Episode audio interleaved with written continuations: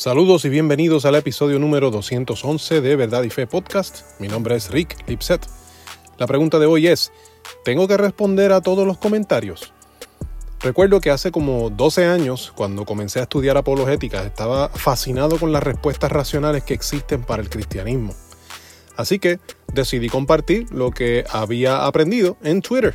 Fui y escribí un tweet que a mi entender era inofensivo sobre cómo creer en Dios es lo más racional que hay. No sabía en el lío que me estaba metiendo. Inmediatamente que envié el mensaje, comencé a recibir respuestas de personas muy molestas que no les interesaba tanto dialogar conmigo. Se mostraron muy hostiles, pareciendo que querían destruirme a mí por proponer la idea, como si les hubiesen insultado personalmente. Intenté contestar cada mensaje con humildad y mansedumbre, pero mis esfuerzos se quedaban cortos ante tanta respuesta que recibía. Me abarrotaron los comentarios. Fue como si hubiese ofendido al líder de una legión de soldados quienes ahora me atacaban sin cesar. Algo así. Fue abrumador. En aquel momento le comenté a mi amigo Joel, quien fundó este Ministerio de Verdad y Fe, sobre lo que me había sucedido y luego de reírse y decirme que me tiré al lado profundo del mar a nadar con los tiburones, me dijo algo que jamás olvidaré. Sabes que no tienes que responder a todos los comentarios, ¿verdad? Yo no sabía que podía ignorar los comentarios de la gente en las redes sociales. Ese día dejé de escribir y poco a poco los comentarios cesaron. Se tardó algunos días, pero se detuvieron. Luego, cuando comencé a participar de verdad y fe, escribiendo artículos, los compartí en Facebook y tenía el mismo resultado. Amistades mías se ponían muy molestas por lo que compartía, de hecho a veces familiares. No había visto ese lado de ellos y me sorprendí mucho. De repente hasta comenzaron a contestarme con insultos y compartían cosas inapropiadas en mi muro. Y estos eran mis amigos.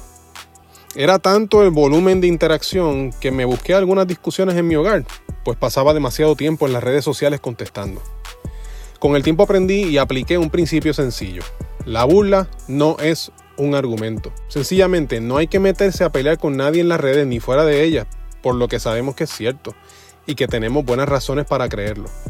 Recordemos bien lo que dice 1 de Pedro 3:15. Lo voy a leer en la PDT y cito.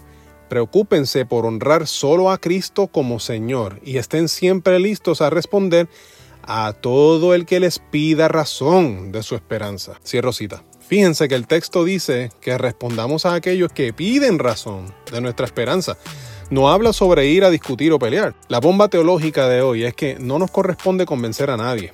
Lo que tenemos que hacer como embajadores es responder a los que realmente están interesados en conocer lo que afirmamos. Los que no están interesados pueden continuar su camino mientras oramos por ellos. Eso nos lo, enseña el propio Jesús de manera muy gráfica, de hecho, en Mateo 7, versículo 6. Búscalo y estudialo para que tú veas. Es muy cierto que Dios está siempre cerca y accesible, pero no se muestra cercano si no hay una disposición del corazón como para conocerle. Así lo dice Jeremías 29:13. En la PDT dice, y cito, me buscarán y me encontrarán cuando me busquen de todo corazón. Cierro cita. Es importante señalar que no todo el que comenta en las redes será un troll que quiere hacerte la vida difícil, pero cuando suceda, recuerda que no tienes que seguirle el jueguito. En vez de eso, propongo que utilicemos lo que el apologista Greg Koukl le llama tácticas en su libro del mismo nombre. Usa preguntas para tratar de llegar al fondo de los por qué y los cómo de lo que te están diciendo.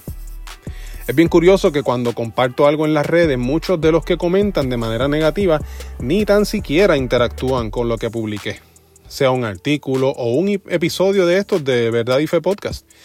Si la persona que comenta no tiene la delicadeza de examinar lo que estoy compartiendo, significa que no está lista para escuchar razones y argumentos y solo quiere presentar su postura.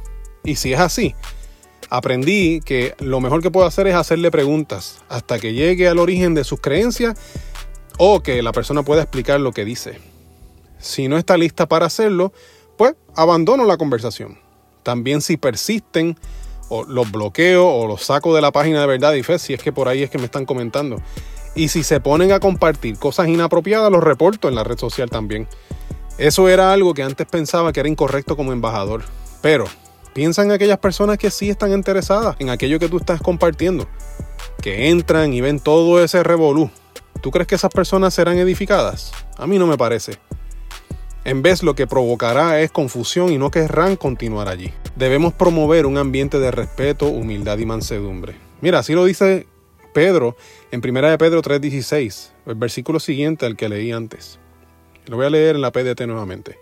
Cito, pero cuando respondan, háganlo con humildad y respeto, manteniendo una conciencia limpia. Así, los que hablan mal de su buena conducta en Cristo sentirán vergüenza por haberlos criticado. Cierro cita. Por lo tanto, promueve la paz e impártela en tu ejercicio de compartir la fe en las redes sociales. No entres en discusiones vanas que no llegarán a ninguna parte. Si te molestas tú o ellos se molestan, recuerda que el que pierde eres tú como embajador de Cristo. Porque cuando nos mostramos airados ya las personas no quieren seguir leyendo o no quieren seguir compartiendo o escuchando.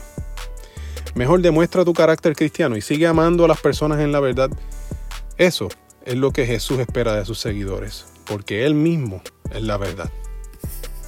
Espero que este episodio sea de gran bendición para ustedes. Mi nombre es Rick Lipset.